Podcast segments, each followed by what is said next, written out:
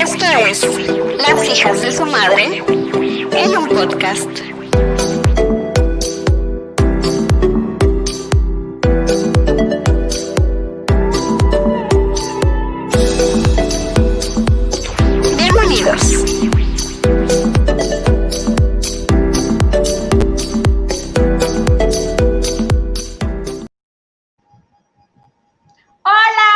¿Cuánto tiempo sin verlas?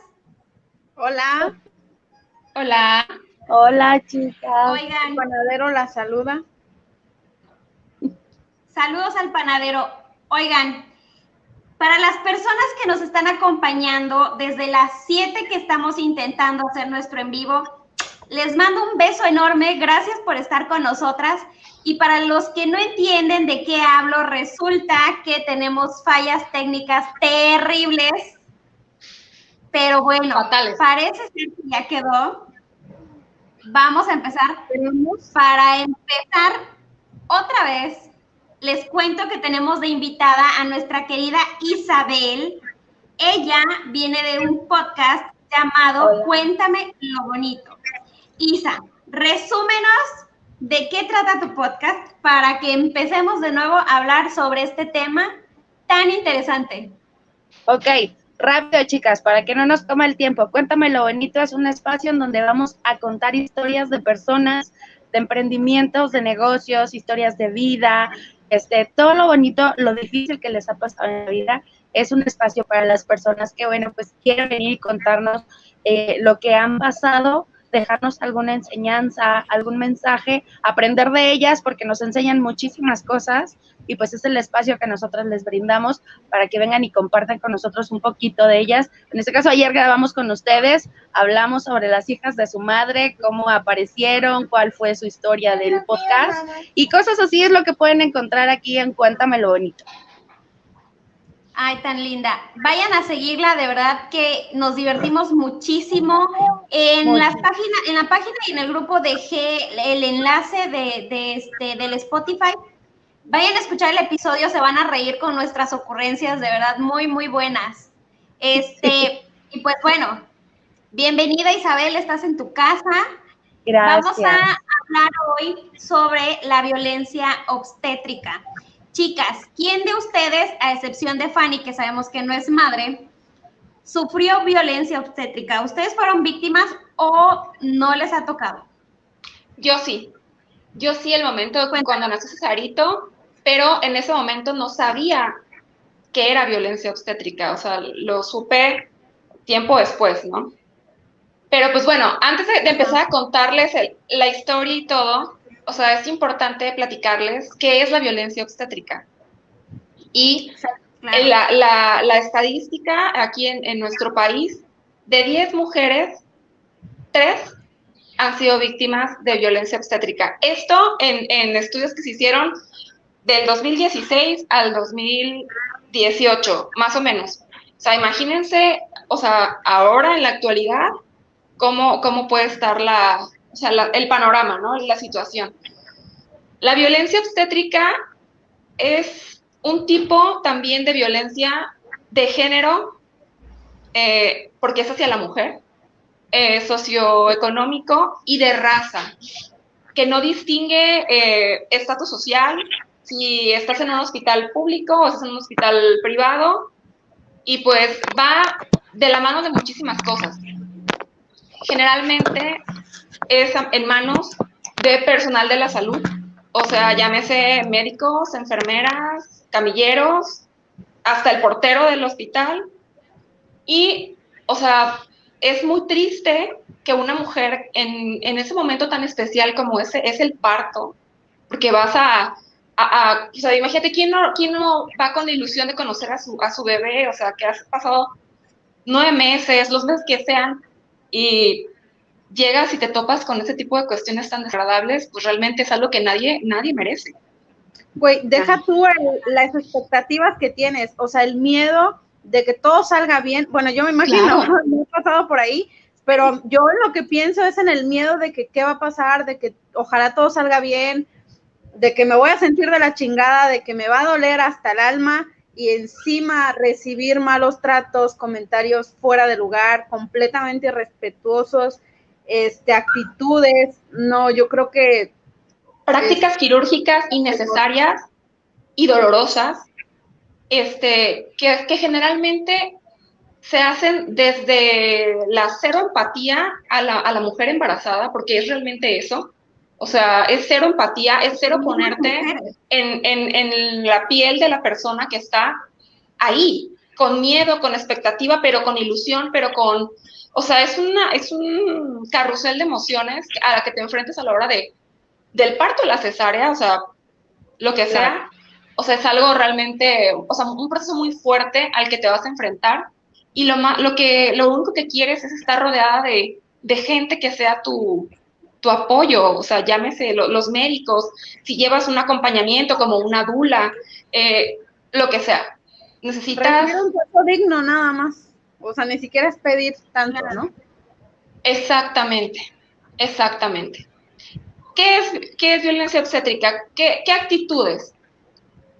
Desde un, este, pues ya sabías que te iba a doler, ¿no? Desde un pero no te dolió cuando lo hiciste.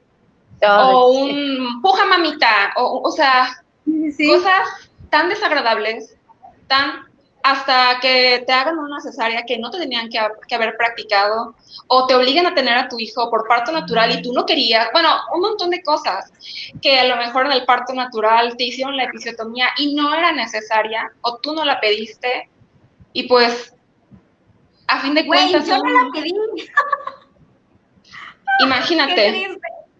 Y también la falta de empatía de los médicos y personal de la salud que no te dan una explicación clara de tu situación. Porque, o sea, estás tal cual, así como que, ¿qué onda? ¿Qué, qué pasa? ¿Qué pasa? O sea, ves que medio mundo te mete mano y todo, pero no sabes. No sabes qué es lo que están haciendo y qué está, qué está sucediendo.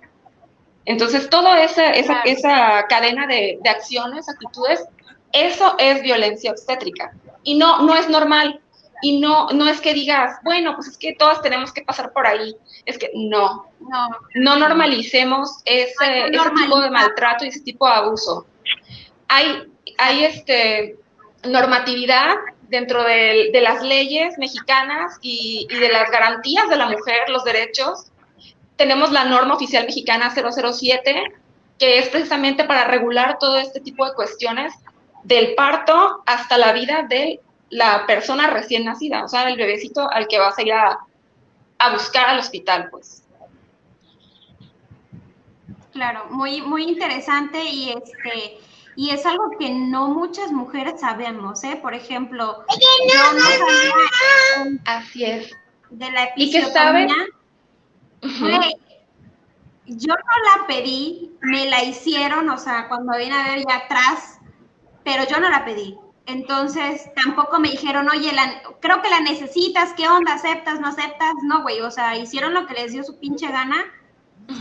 Y yo jamás lo dimensioné justamente hasta ahorita. O sea, la importancia de, estar informadas. eso. Y de estar informadas, claro que sí, por supuesto.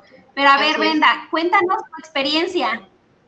Bueno, eh, ¿Cómo es esto que me dices tú de la episiotomía? Yo tomé eh, cursos con anticipación para prepararme al momento del parto, para la lactancia, para todo, ¿no? O sea, yo les conté en el, en episodio anterior que yo cuando me enteré que estaba embarazada, lo primero que hice fue ponerme a ver videos del parto y ponerme a ver videos de la cesárea. Y estaba yo en un pánico, real un pánico que, que bueno, o sea, poco a poco fui este, como que tratando de, de solventar, ¿no? Esos, e, esos miedos precisamente con Amalia Guerrero, que nos va a acompañar el sábado en la transmisión. Ella es Dula y es experta en lactancia. Con Amalia llevé estos cursos para prepararme hacia el parto.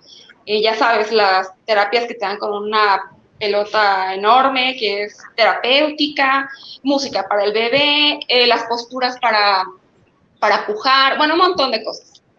Y ella justo me dijo eso, ¿tú quieres episiotomía o, o, o que te desgarres?